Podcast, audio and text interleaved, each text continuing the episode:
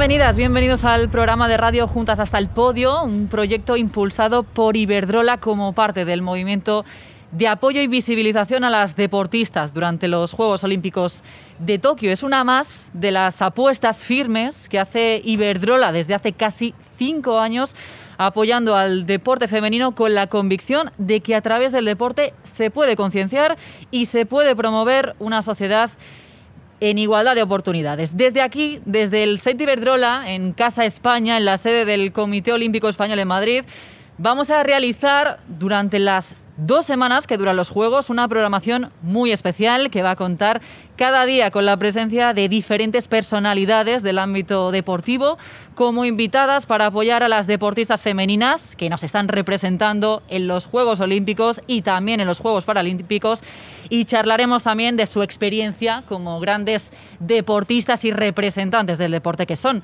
Serán 10 programas en los que el objetivo es fomentar la igualdad de género en el deporte, apoyar por supuesto a las mujeres deportistas clasificadas dentro de las federaciones que Iberdrola lleva años apoyando y qué mejor momento que hacerlo en el transcurso de estos Juegos. Por ese motivo quería empezar dando las gracias a Iberdrola, impulsor de la igualdad de género a través del deporte, sin duda su compromiso es firme. La compañía apoya 16 federaciones, da nombre a 23 ligas nacionales de distintas disciplinas y beneficia a más de 300.000 deportistas en España. Y eso se traduce en que muchas deportistas de élites españolas que han realizado su carrera deportiva en otros países están volviendo a las competiciones en España a la vez que otras deportistas españolas están compitiendo en ligas internacionales de prestigio. También me gustaría dar las gracias al Comité Olímpico Español y al Comité Paralímpico Español por su implicación y por su apuesta por el deporte femenino, porque con el apoyo de todos ellas son imparables y qué mejor manera que analizarlo y valorarlo con Víctor Sánchez, que nos acompaña hoy en Juntas hasta el Podio, tesorero del Comité Olímpico Español y director de Casa España. Gracias por estar hoy con nosotras. Gracias a vosotros.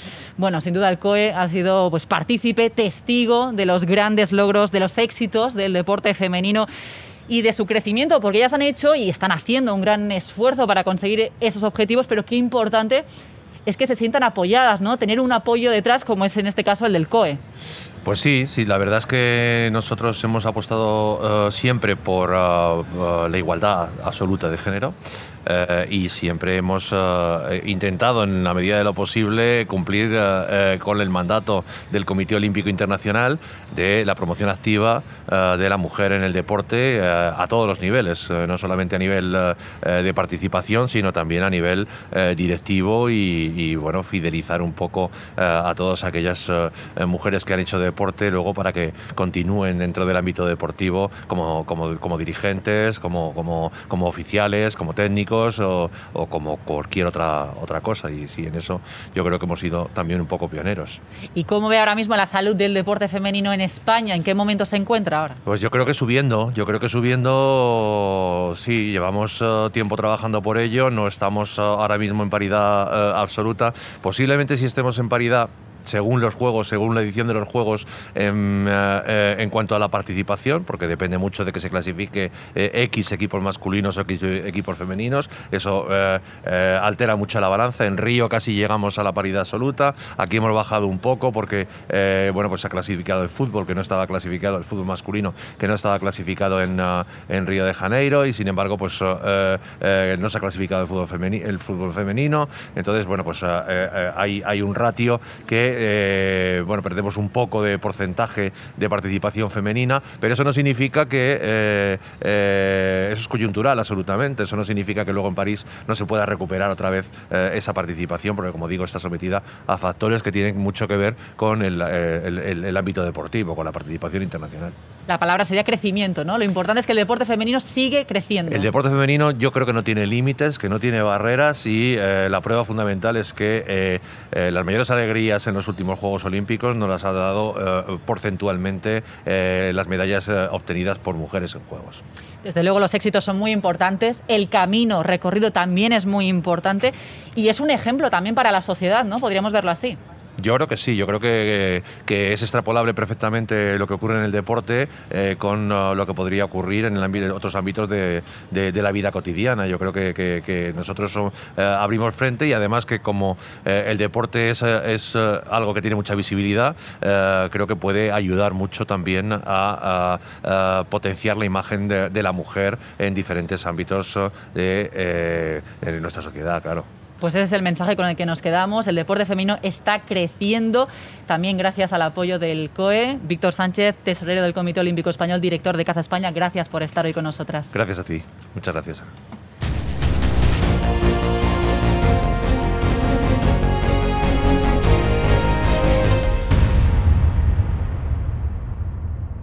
El tema de la jornada de hoy, primer programa de radio Juntas hasta el Podio, impulsado por Iberdrola y por el Comité Olímpico Español, es grandes éxitos olímpicos. Nuestras deportistas se han preparado mucho, muy duro para conseguir todo lo que han conseguido, para llegar hasta donde han llegado.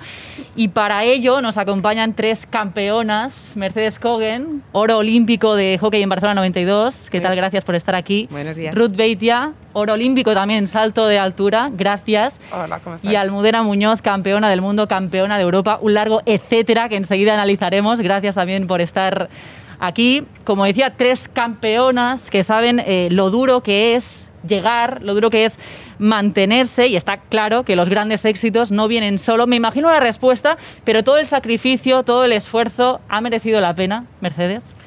Hombre, no puedo decir que no. Obviamente, sobre todo cuando estás encima de un podio olímpico, eh, todo lo que ha pasado detrás eh, se olvida instantáneamente. Y aprovecho para recordar a muchos deportistas, eh, mujeres y hombres, que hacen el mismo camino y, no llegan, porque el sacrificio ese eh, sigue estando allí, el esfuerzo sigue estando allí y no están reconocidos. Así que la verdad merece mucho la pena y quizás el camino merezca mucho la pena también para ellos, pero una vez pasado. Ruth, imagino que también eh, vas por ahí, ¿no? Que, que, es muy importante tener reconocimiento cuando consigues un gran éxito, pero también si no se consigue por el camino, porque el camino sigue siendo el mismo. Desde luego, al final yo creo que, que, el camino es un eterno aprendizaje, día a día vas aprendiendo y al final yo creo que también lo que podemos quedarnos como denominador mm. común es que ese camino que hemos andado y todo lo que hemos aprendido y todos esos éxitos los podemos pues extrapolar a otros aspectos de, de nuestra vida una vez que, que, ya estamos retiradas. Entonces es una maravilla lo que te aporta el deporte. No sé, Almudena, si incluso el sacrificio, el esfuerzo, una vez te cuelgas la medalla y dices, oye, pues, pues mira, pues lo que, lo que me echen, lo que haga falta, ¿no? Bueno, sí, eso es cierto. Es cierto que además ahora lo comentábamos Ruth y yo fuera, ¿no? Que cuando al final consigues esa medalla, todo, todo el, eh, bueno, pues, eh, el camino que has recorrido, ese tan duro, ese, ese sufrimiento, durante esos 20 segundos en el que consigues ganar, ¿no? Se te olvidan, ¿no? Aunque luego te vengas abajo y, y bueno, y el esfuerzo, bueno, pues, pues un poco te, te, deje exhausto, pero es verdad que estos, esos principios de cuando uno se cuelga una medalla merece la pena porque echas la vista atrás y dices, madre mía, lo he conseguido, ¿no? Al final, y, y ese es un momento que es, vamos, es, es incalculable. Si tuviéramos que hacer un porcentaje, ¿no? Una combinación, ¿cuánto de esfuerzo físico, cuánto de preparación mental, de sentirse también apoyado y rodeados, ¿cómo lo dividiríamos, más o menos? Bueno, obviamente en un deporte el esfuerzo físico es fundamental, sin él no hay, no hay ese éxito, pero yo creo que el alto nivel, realmente la parte mental es importantísima, eh, no, no, sé si decirte casi un 80%, y obviamente un entorno y un equipo alrededor que técnico, una familia, unos amigos que entiendan tus buenos y malos momentos, ponen esa guinda final, ¿no? Esto es una coctelera muy grande. Obviamente si fueras pintor sin pintura no habría cuadros, sin esfuerzo físico no lo hay. Pero nosotras que hemos llegado a competir y que a ti media centésima, media centímetro más que centésima, o yo qué sé, una llave o un poste, no sé, son, son detalles que al final eh, hay tan poca diferencia y cada vez más en lo que físicamente todo el mundo está igualándose muchísimo a todos los niveles yo creo que el perfecto deportista es aquel que sabe reponerse mentalmente, estar bien y sobre todo eh, ser feliz con lo que hace. es que muchas veces el apartado este de preparación mental no se, no se valora tanto. Y como comentábamos ahora, vamos, el porcentaje es altísimo, lo importante que es. Bueno, pues yo creo que ya hoy hay que romper el estigma, ¿no? De, ir al psicólogo, ir al psicólogo deportivo es eh, pues estar loco. No, para nada. Al final lo que te está dando es unas herramientas para mejorar en un aspecto dentro de, tu deporte. Y en este caso yo tuve la, la suerte de, de, estar durante muchos años también con mi psicóloga deportiva, con Tony Martos, y fue el complemento perfecto.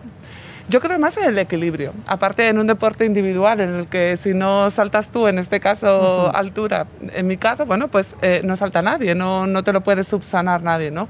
Sí que es verdad que es muy importante ese grupo multidisciplinar que te acompaña, que te, que te apoya y, tu familia, pero a la hora de saltar creo que lo más importante era ese equilibrio cuerpo y mente. Podías estar muy bien eh, físicamente que si la cabeza no te responde, al final pues no vas a ser capaz de saltar al contrario, quizás sí que es verdad ¿no? que, puedes estar fenomenal psicológicamente, que sí que tira un poco más de lo físico, ¿no? pero realmente donde esté ese equilibrio cuerpo-mente es lo mejor que te puedes llevar dentro y fuera de la pista. ¿Estás de acuerdo, Almudena, que hay que compensar un poco? Sobre todo también entiendo que el apartado mental es muy importante para superar las lesiones, porque detrás de un gran éxito siempre habrá habido alguna lesión o algún contratiempo. Sí, efectivamente, yo comparto con mis compañeras ese, ¿no? esa, esa idea de que bueno, el compensar cuerpo y mente es importantísimo y ya no solo que nos olvidamos siempre de ganar, pero es que hay muchas veces que se pierde. Entonces, es cierto que es muy importante tener una cabeza bien amueblada para ganar, pero es mucho más importante tenerla también para perder.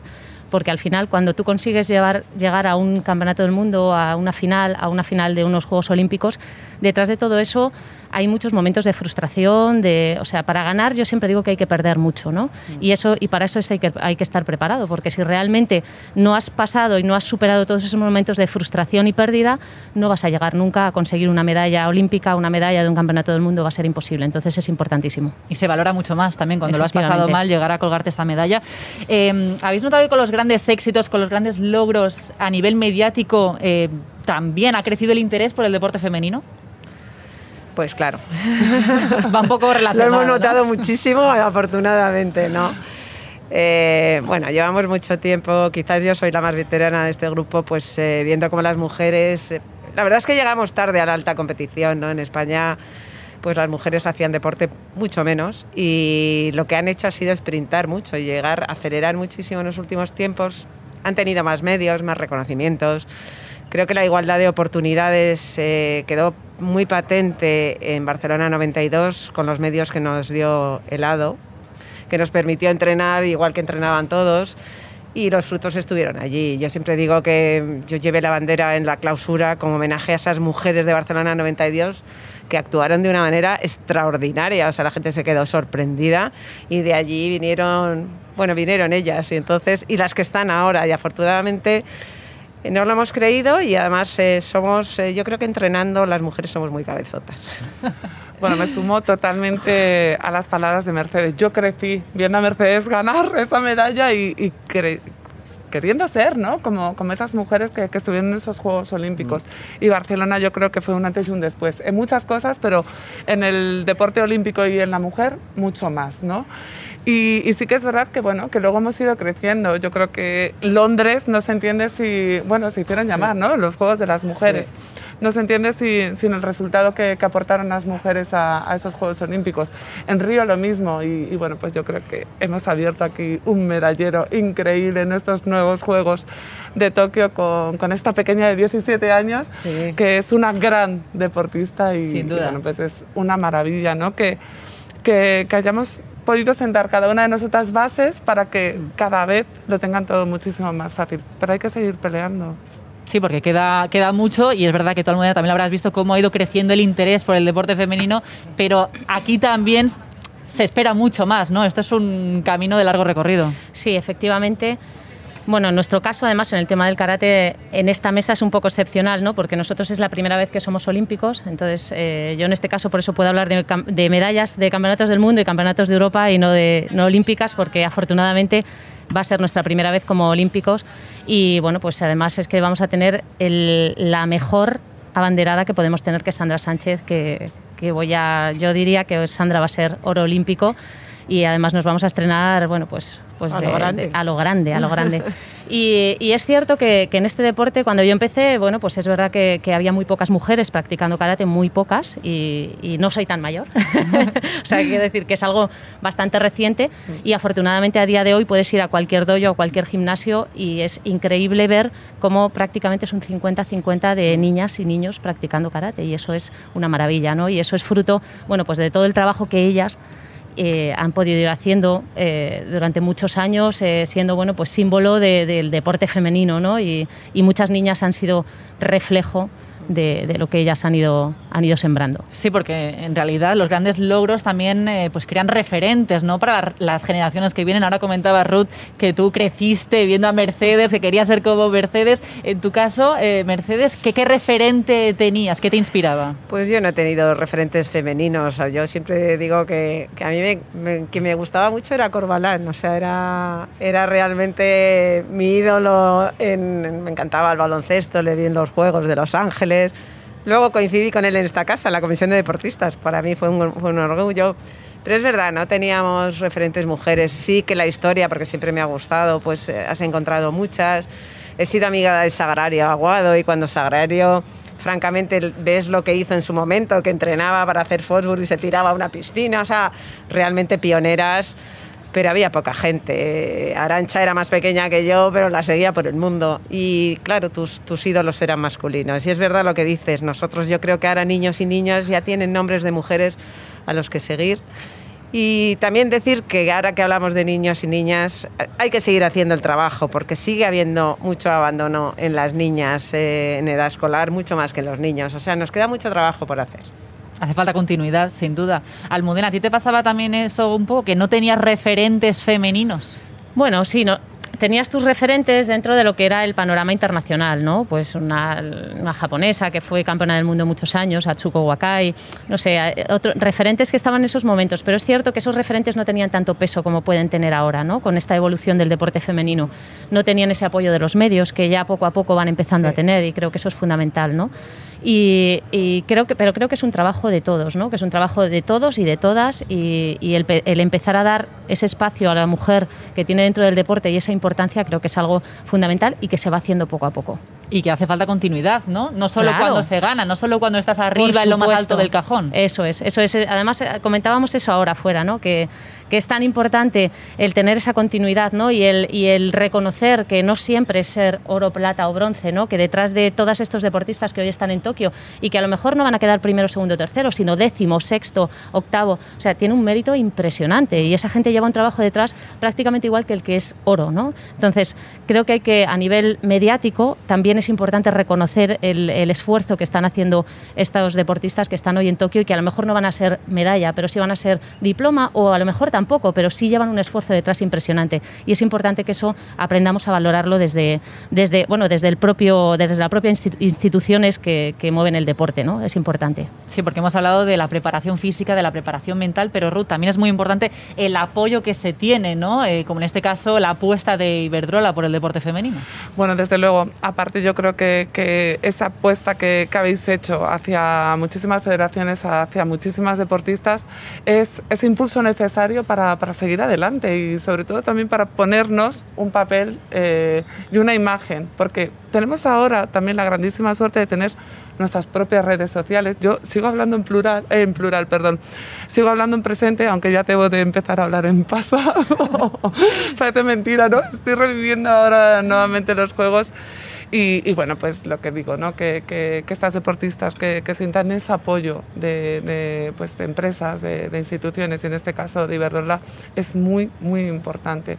Y al hilo de, de, lo que estábamos hablando un poco de la igualdad, del deporte, de, de lo que hace ¿no? Eh, con respecto a, a, la mujer, creo que si hay algo que me maravilló de, de la ceremonia de inauguración fue cómo portaban eh, pues, la bandera muchísimas parejas de deportistas, ¿no? tanto hombres como mujeres. Y, y, no tanto que, que, la llevase Saúl y Mireia, porque son dos grandísimos deportistas de nuestro país, sino que la llevasen mujeres de países que culturalmente aún todavía están muy retrasados con muy retrasadas con respecto al papel que pueda aportar el hombre y esa, esa exposición ¿no? que, que, se hizo a través del deporte, a través de una inauguración de unos Juegos Olímpicos, creo que, que es digno de admirar pues sí, sin duda es un paso, ¿no? Un pasito más en esa larga carrera que, como digo, todavía tiene largo recorrido. Bueno, vamos a pasar ahora a charlar un poquito más en profundidad, porque habéis pasado por encima de vuestras carreras, ¿no? Contándonos alguna anécdota o alguna situación, pero vamos a profundizar un poquito más. Voy a empezar contigo.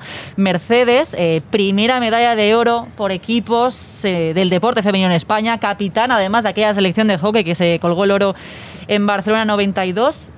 ¿Cómo ha sido tu carrera? ¿Cómo la recuerdas?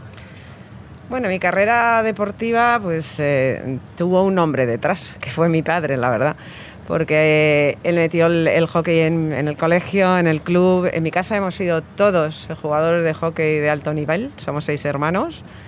Eh, mi hermano fue plata en Moscú, así que a mí no me quedó otra que seguirles. ¿Lo llevabas en los genes? Sí, lo llevaba, no, bueno, es que estaba todo el día con el palo y detrás de ellos. Y además entrené mucho con ellos, con lo cual creo que a la falta de competitividad que a veces eh, las mujeres si no tienen con quién pelearse, pues a mí no me faltaba. Yo fui de la, pequeña y a mí me encerraban en todos lados, con lo cual mis inicios eh, ya daban de por sí que iba a ser muy peleona. Y bueno, pues a mí me encantó. Eh, tuve la suerte de, tuvimos la suerte porque en Seúl no estábamos clasificadas por ranking, o sea, éramos undécimas y tuvimos la suerte de que nos dieron los Juegos de Barcelona 92 y, y ya teníamos la clasificación.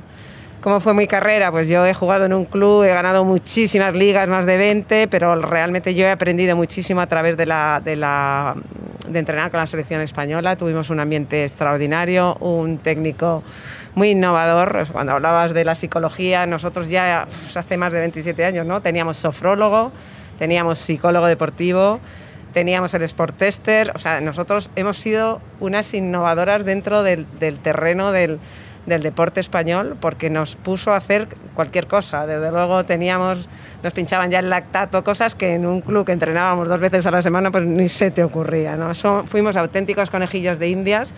No paró de ir al Consejo Superior de Deportes a pedir medios para nosotros y el resultado estuvo allí. De hecho, he leído que coincidisteis con el Barça en una concentración. Eh, me ha llamado mucho la atención porque eh, voy a leer literal que os decían que estabais chaladas, ¿no? Porque entrenabais más, más que ellos, ¿esto era así? Completamente chaladas, porque eh, nosotros entrenábamos tres, días, tres veces al día, ¿no? Un día el, físico, luego el técnico, luego hacíamos partidos. Ellos hacían unos ronditos por la mañana y luego se iban a jugar los partiditos, ¿no? Entonces jugábamos al mus, que mi pareja era amor eh, jugaba muy bien al mus, bueno, jugaba mejor yo. Pero bueno, el caso es que, es que allí con nosotros, que estábamos 14 días en Papendal, que no había nada que hacer más que hacer deporte, pero ellos, pues eso, eran muy famosos, salían a jugar. Decían, ¿y de verdad que esto lo hacéis por hobby? Porque en aquel momento todavía no estaba, no teníamos lo de helado y nuestra dieta a lo mejor era 2.000 pesetillas, eh, y ellos tenían, además de todo, 10.000, solo había una máquina de vending de toblerones y, decías tú... Pues, pues Una dieta olímpica tampoco sería eso. no, no, no, ni era dieta olímpica ni nada, pero de verdad que ellos estaban asombrados. Yo creo que el fútbol luego ha evolucionado muchísimo a la profesionalidad de otros deportes, quiero decir. Eh, igual me están oyendo y me dicen que rara eres, ¿no? Pero es verdad que ellos al principio pues sus sistemas de entrenamiento eran bastante más light. Antes no se podía vivir del, del hockey, entiendo, ¿no? No, y ahora realmente en España pues se puedes ahorrar un poquito, el lado ayuda mucho a los que están arriba, no todo el mundo tiene contrato y las mujeres eh, muy pocas tienen contrato, así que mm, bueno, es un deporte que sigue siendo semi-amateur y puedes hacer ahorrar un poquillo, pero vivir del hockey en España es complicado, en otros países quizás sí. ¿Y aquel oro eh, te cambió en algo? ¿Cambió algo para ti con aquel oro en Barcelona? Mm. Bueno, obviamente eh, la notoriedad que consigues con un oro, lo que pasa es que mm, nos sirvió quizás mucha fiesta de celebración, ibas al carnicero, te regalaba unos filetes. Eh, bueno, eh, es verdad, es que eres verdad, te reconocían un poco. bueno, a mí me ha cambiado porque yo he seguido una carrera en el mundo del deporte, pero nuestras compañeras, fíjate que en esta casa siempre dijeron que, que fuimos las únicas que al conseguir la beca A hubo cuatro o cinco personas que nos retiramos. Decían, pero si ahora tenéis la beca A, y nosotros dijimos, bueno, es que nuestro concepto del hockey siempre ha sido un hobby maravilloso, lo hemos hecho de manera profesional, hemos conseguido lo más y ahora volvemos a nuestras vidas. Y, Y yo creo que quizás para mí ha sido bastante importante porque, claro, luego me dedicaba a ser gestora deportiva, tuve el honor de llevar la candidatura de Madrid, he sido directora de deportes del Ayuntamiento de Madrid. Claro, el oro pesa mucho cuando haces una carrera de este tipo y me cambió la vida. A título personal creo que hemos seguido siendo unas, las chicas normales que éramos. Y a título eh, colectivo, abristeis camino, eh, pioneras sí, referentes eh, también, las niñas empezaban a querer ser como vosotras. Sí, la verdad es que sí. Lo que pasa es que fíjate que el 92 coincidió con una gran crisis económica de, de España también. Y fue una pena. A mí me escribía gente, niñas de Extremadura, que querían jugar, pero claro, no tenían ni zapatillas, ni campo, ni medio y no pudimos explotar tanto aquel oro como quizás hubiera merecido, ¿no? Porque, porque fue muy llamativo, porque además la gente pensaba que era una compañera, una prima, una hermana, alguien muy normal que había sido capaz de llegar a eso tan grandioso y eso es un aprendizaje que para cada uno le puede servir eh, para sus propios sueños, sean deportivos o no, ¿no?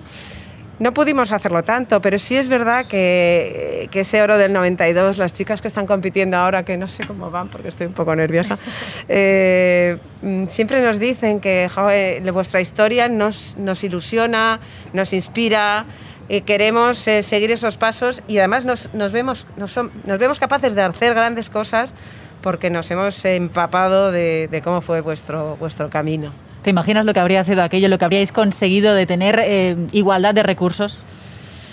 Eh, bueno, yo lo viví. Yo viví el momento en el que cuando es verdad que en las federaciones había muchísimo más apoyo al deporte masculino en cuanto a horarios, seleccionadores, medios.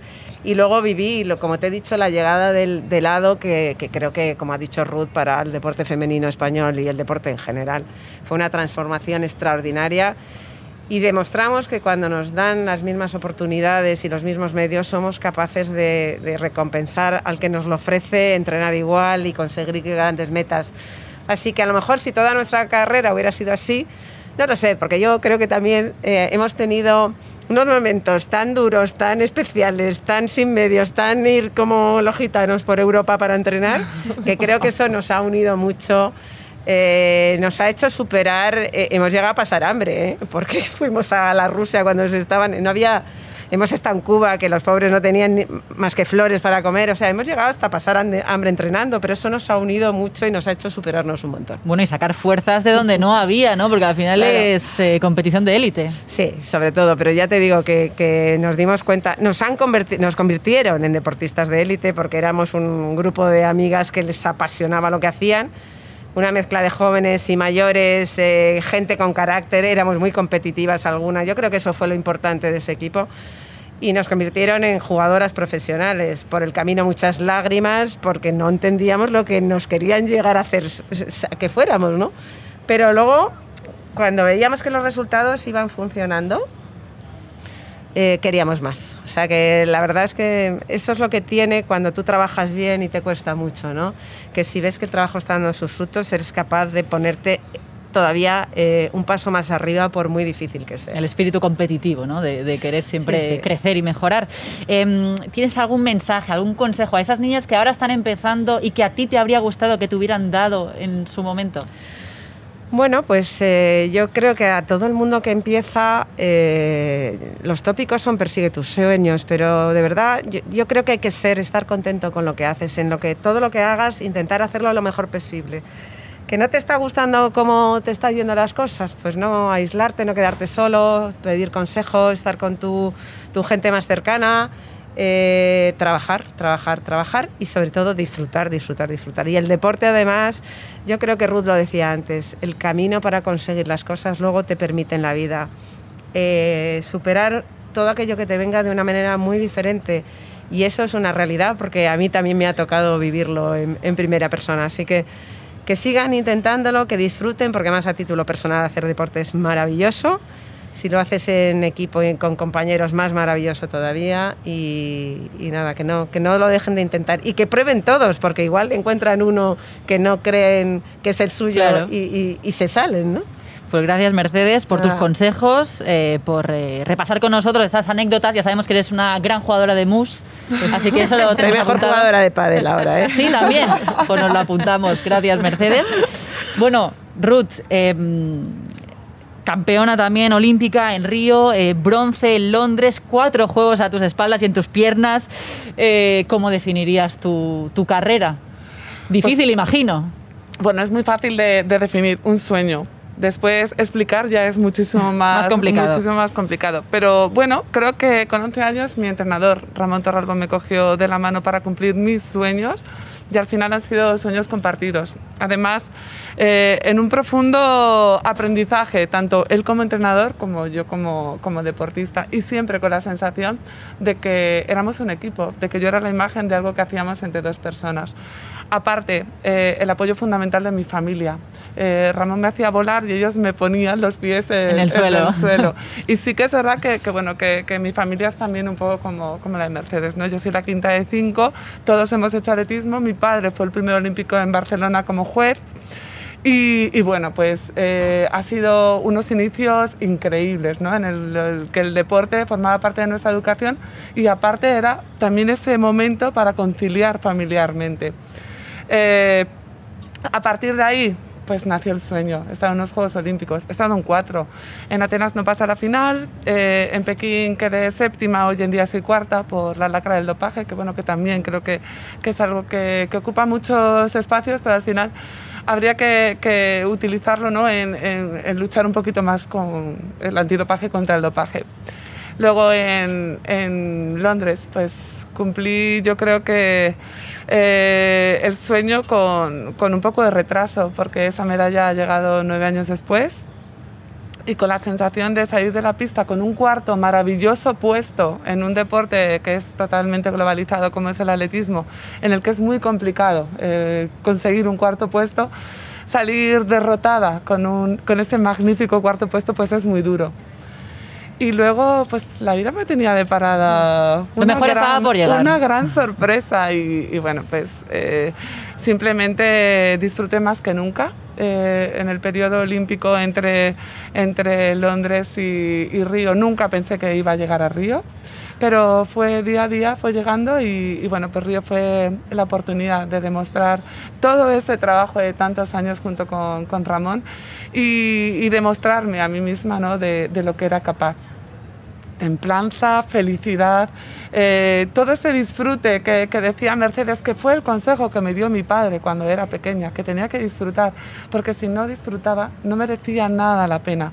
Y si tú aprendes en la base a disfrutar del deporte, luego vas a tener un camino increíble en el que, como decía antes Almudena, ganar, perder, tienes que aprender también eso, ¿no? Pero si lo disfrutas, tanto una cosa como la otra es bueno, increíble, ¿no? El, el- el trabajo que, que tienes eh, ya hecho. Y, y en este caso, pues bueno, pues una vida maravillosa. Y soy lo que soy gracias al deporte. Pues mira, te quería preguntar ahora por Río y por Londres. Voy a empezar por Río, eh, por esa medalla de oro. ¿Hubo un antes y un después, después de colgarte el- ese metal?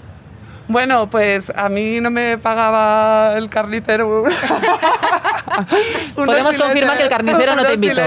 Pero sí que es verdad que, que la chica que se fue a Río eh, fue Ruth y la que volvió fue Ruth, pero la gente la veía de otro modo totalmente distinto, ¿no? Y sí que es verdad que para ir a comprar el pan pues tardaba 15 minutos más. ¿Cómo era salir a la calle después de, de conseguir el oro? Pues, a ver, yo vivo en Santander. Bueno, vivo a caballo entre Madrid y Santander, pero bueno, vivo mucho más en, en Santander y sí que es verdad que es una ciudad pequeña, es una ciudad muy manejable y bueno, pues al final nos conocemos todos, ¿no? Pero sí que es verdad que, que esa sensación de, de, pues que la gente pensaba que eras otra persona por el mero hecho de haber, una, de haber ganado una medalla de oro en los Juegos Olímpicos, pues eh, para mí era increíble, ¿no? Y bueno, Claro. a mí que no me gusta nada hablar, pues me paraba con todo el mundo y, y mi agenda tenía que ir mucho más dilatada en el tiempo porque sabía que iba a tardar un poquito más.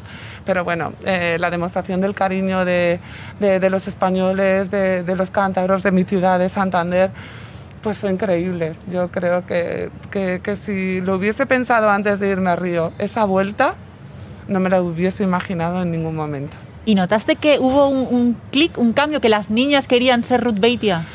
Pues es que hay muchas niñas que han querido ser Ruth Beitia y no sabes lo, emocionante que es que, que padres te digan, es que se han pedido las zapatillas de Ruth Beitia a los reyes y no las encontramos. Y yo, pero que es que las zapatillas de Ruth Beitia tienen clavos adelante y atrás. Entonces es como un poco, eh, difícil, ¿no? Y, bueno, pues al final siempre hacíamos porque esa carta de, los Reyes fuese con, algo de, Ruth Beitia y, es increíble que, la gente quiera estar ahí, ¿no? Y que, que no quiera hacer simplemente pues el deporte nacional en el que, bueno, pues... Eh, mm, vamos, no me voy a meter en ningún charco, sino que yo es, es genial, ¿no? Que, que, que, quieran hacer hockey, que quieran hacer karate, que quieran hacer atletismo, que quieran ser como nosotras. Fue, ¿Fue en ese momento cuando tú te diste cuenta que habías cambiado la historia de este deporte, cuando dijiste, pues sí, pues lo he hecho? Pues totalmente. Además, creo que, que mm, la mejor medalla que pude tener, eh, la mejor... Eh, ondeada de, de, bandera, el mejor himno fue cuando me tiré al foso, eh, me fui a la tribuna de, de, de, fotógrafos, trepé por la grada y me abracé con Ramón. ¿no? Es que yo creo que fue pues, la guinda de, pues, este sueño, el despertar de algo tan, tan sumamente maravilloso que, que ha sido muy difícil, que siempre es como que contamos todo lo bonito, que contamos todo lo... Pero ha habido mucho, mucho trabajo detrás, ¿no? Y si yo creo que hay un valor, ahora que está tan de moda esto de la resiliencia y la eh, bueno, pues creo que, es el que me ha acompañado y nos hemos caído muchas veces siempre con la sensación de levantarnos y querer mejorar el por qué nos hemos caído, ¿no? Y, y, lo que te digo, ese camino tan increíble, hemos estado 27 años juntos, nos hemos permitido pues equivocarnos muchas veces, pero también eh, nos hemos levantado con la sensación de que la sonrisa era mi mayor exponente y que teníamos que mejorar para pues para conseguir los sueños. La palabra es juntos, esa es la, clave. Te pregunto ahora por Londres, ¿cómo es eso de celebrar una medalla en diferido después de tanto tiempo? Pues mira, me pilló la peluquería. Ah, bueno.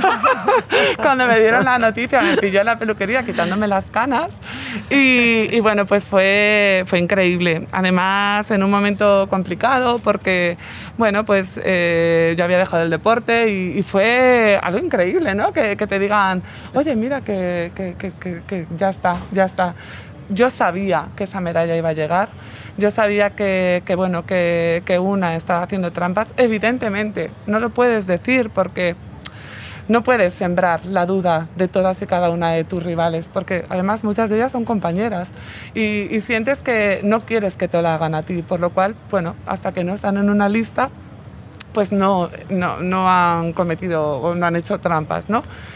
Y en este caso, pues bueno, cuando me enteré, pues fue un subidón a la primera persona que llamé fue Ramón.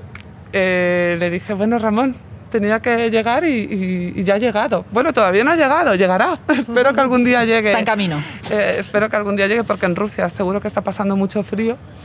Y, bueno, pues eh, con la sensación de que, pues que es la nuestra, en todo momento era nuestra. Y fíjate, si es nuestra, que no la podemos partir por la mitad. Entonces, todas esas medallas que, que hemos conseguido, todos esos Yamolí, todos esos eh, reconocimientos están en el Museo del Deporte de Santander para que todas las personas que quieran eh, acercarse, nosotros hemos vivido la experiencia, eh, todo el mundo que quiera ver esas medallas, pues las compartimos pues, muy gratamente. Para devolver también un poco el, cariño, imagino, de toda esa gente.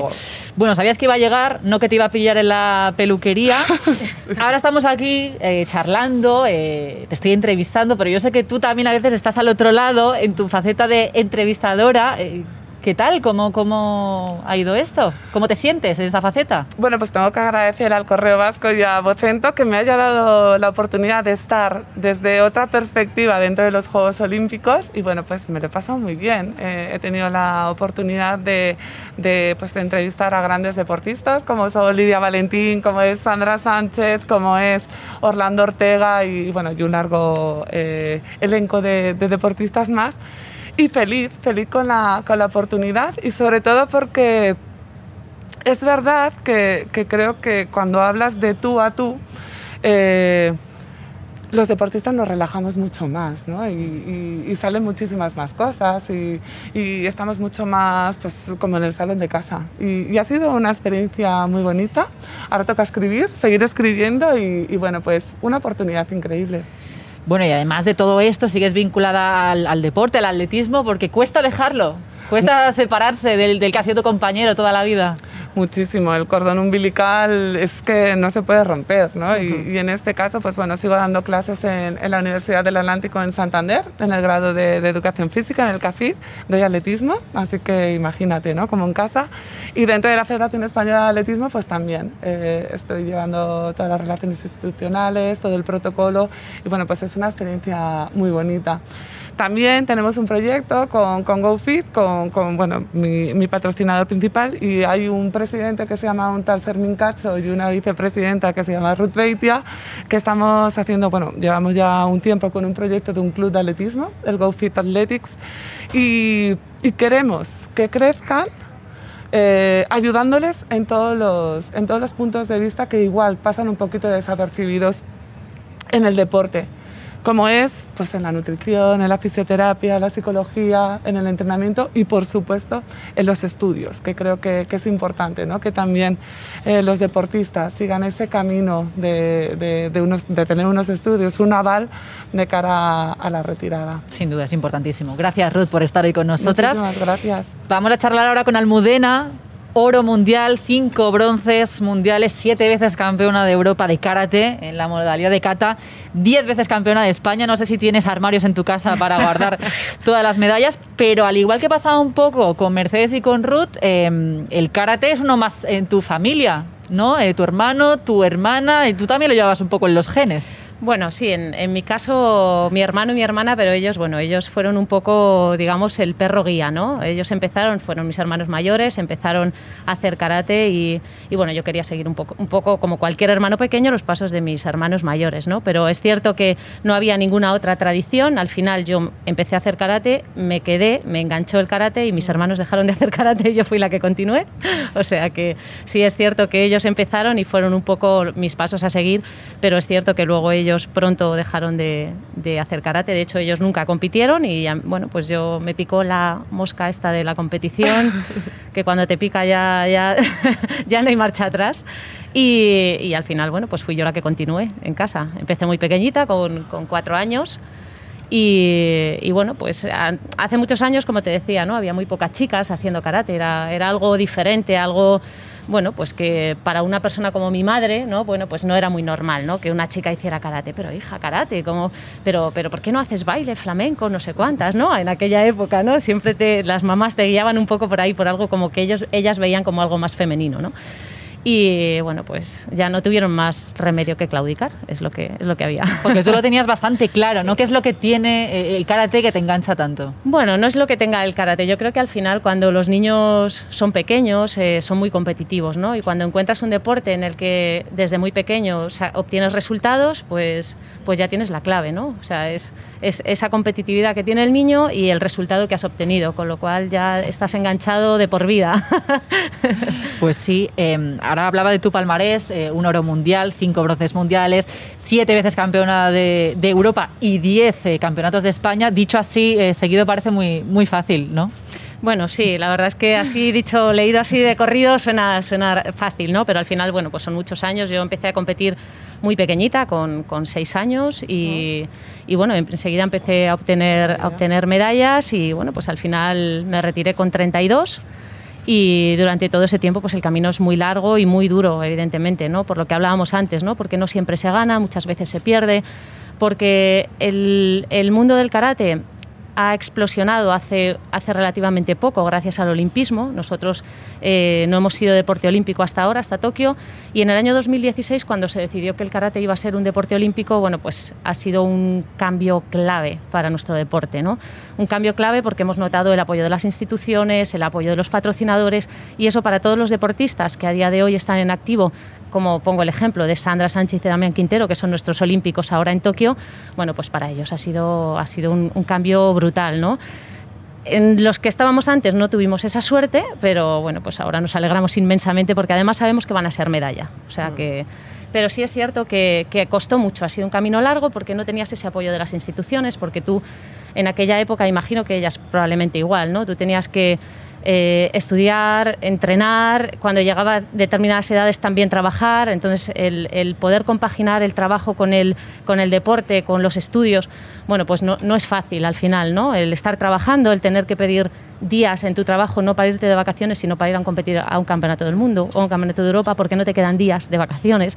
Bueno, pues esas cosas al final son experiencias que que bueno, pues que, que, hacen valorar más cuando al final consigues esa medalla tan ansiada, te hacen valorarlo mucho más, ¿no? Pero es cierto que, pasas por situaciones duras, por momentos que creo que no debería pasar un deportista, ¿eh? porque, porque debería estar valorado de otra manera completamente distinta, pero es cierto que, que ellas lo habrán pasado, yo lo he pasado y eso te hace más fuerte, mucho más fuerte. Además, en tu caso, eh, mientras competías tenías que compaginar, ¿no? Tú eres un claro ejemplo, compaginar la competición con la carrera de periodismo ¿Cómo se hace esto? ¿Vas con una agenda cuadrando exámenes, pidiendo días? Pues sí, básicamente sí. Básicamente vas con una agenda cuadrando exámenes, pidiendo, hablando con profesor de despacho en despacho que te cambien exámenes, que tienes un campeonato de Europa. Mm. Hay profesores que lo entienden, hay profesores que no lo entienden. A día de hoy creo que también esto está mucho más flexibilizado, hay mucho más apoyo al, deportista, ¿no? Se tiene, está más valorado, pero en aquel entonces, pues evidentemente, bueno, pues había profesores que lo entendían y profesores que te decían, pues mire usted, si usted se quiere ir a un campeonato de Europa, pues ya tiene septiembre. O sea que que, siempre te dejaban esa opción tan maravillosa de irte a septiembre porque sí. Vamos, que dormías poco, ¿no?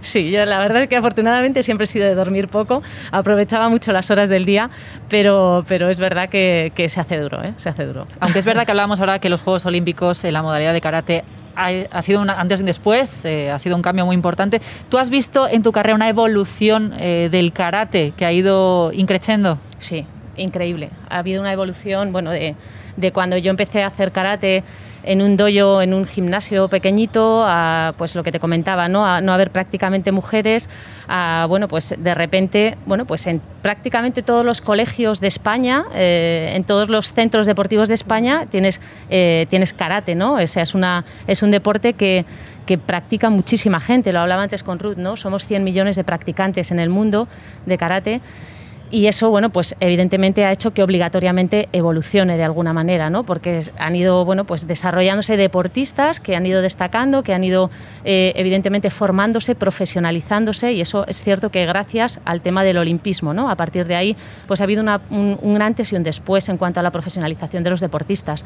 Creo que, bueno, pues que, que ha sido para nosotros ha sido una pieza clave el olimpismo que desgraciadamente dentro de poco vamos a dejar de serlo, pero bueno, estamos viviendo el momento, aprovechando esta, esta circunstancia. Y, y, sí es cierto que ha habido una, una, evolución muy grande, pues desde lo que te comentaba, ¿no? Pues mi ejemplo, por ejemplo, de, pues eso, de tener que, que compaginar estudios, trabajo, no tener una financiación, eh, bueno, es cierto que la federación te pagaba el viaje, pero como decía Mercedes, teníamos unas dietas muy pequeñitas, eh, te ibas a competir a un campeonato del mundo, un campeonato de Europa fuera de España, entrenabas el día antes en un parking del hotel, eh, en parques. Yo recuerdo haber ido a Japón. El parking del hotel. Sí, haber ido a Japón a la Copa del Mundo y, estar el día antes entrenando en un parque. Eh, o sea, oh. todo el equipo entrenando en un parque, eh, bueno, pues porque no tenías medios donde entrenar, ¿no? No tenías un sitio habilitado, ¿no?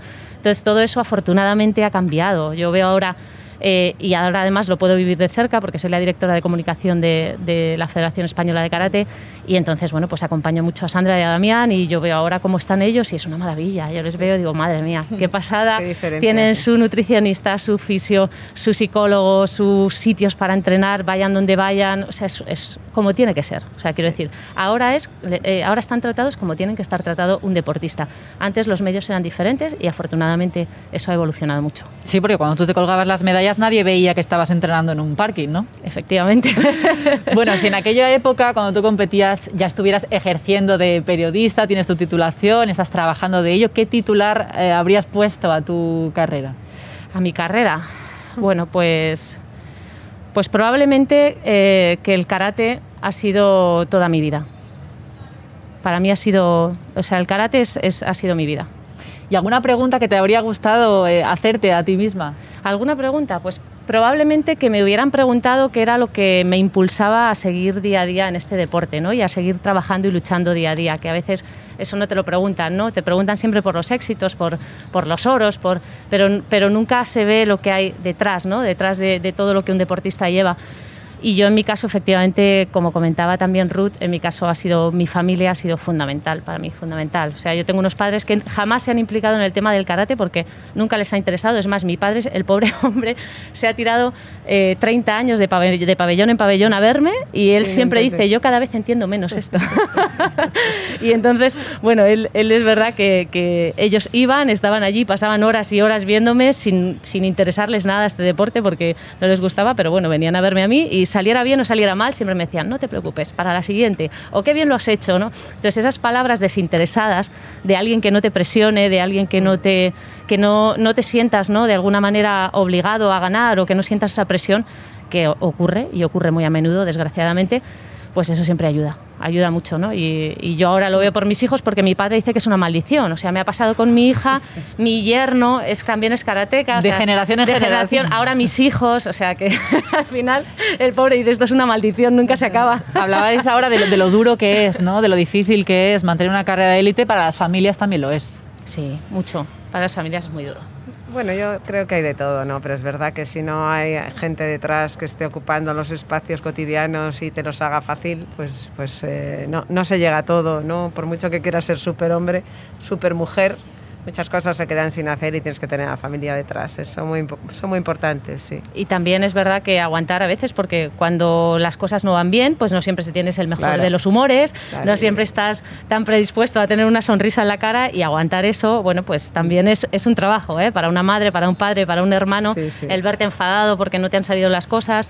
Bueno, pues yo creo que eso nos ha ocurrido a todos y nos han aguantado y, y creo que no es fácil para la persona que convive con un deportista de élite. Tienes momentos muy buenos, pero también tienes momentos duros en los que hay que, hay que saber apoyar y aguantar el tirón. Hay días de todo, ¿no? Como, como nos pasa a todos. Gracias a las tres por estar aquí. Vamos a acabar repasando un poco cómo ha ido la, la jornada para las deportistas españolas en Tokio, porque desde luego hemos tenido grandes resultados eh, con la primera medalla de plata eh, para Adriana Cerezo en Taekwondo, que además se estrenaba. Grandes resultados también en natación con un cuarto puesto.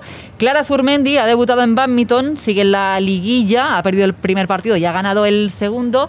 Y en tenis mesa, María Chiao ha caído en tercera ronda y Galia de Bonac también ha caído eliminada el baloncesto. Nuestras chicas del baloncesto han empezado con victoria ante Corea y además eh, la selección de hockey hierba que también está ahí peleando, ha debutado con derrota ante Australia, pero también están haciendo un buen torneo. lo veo mal. Pero eres optimista de cara a la competición, ¿cómo la bueno, ves? a ver, nos ha tocado un grupo difícil para ser campeón y llegar arriba. Tienes que ganar a todo el mundo, lo sabemos perfectamente. Eh, bueno, es, es un grupo complicado, pero si no se llega arriba hay que seguir compitiendo porque creo que estar entre los mejores del mundo tiene mucho mérito ya estar allí. Eh, yo quiero deciros que en hockey, pues a lo mejor Argentina tiene 300.000 fichas y nosotras 5.000. Cuando yo competí éramos 500.